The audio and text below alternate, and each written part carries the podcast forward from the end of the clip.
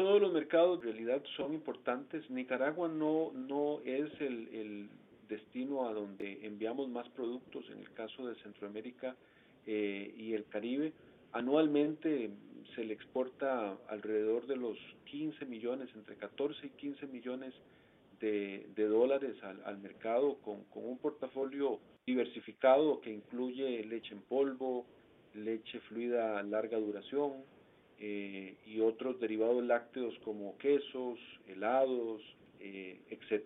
Bien es cierto, no, no es eh, el mercado eh, donde se destina la mayor parte de la exportación. Es un mercado importante donde tenemos perspectivas de seguir creciendo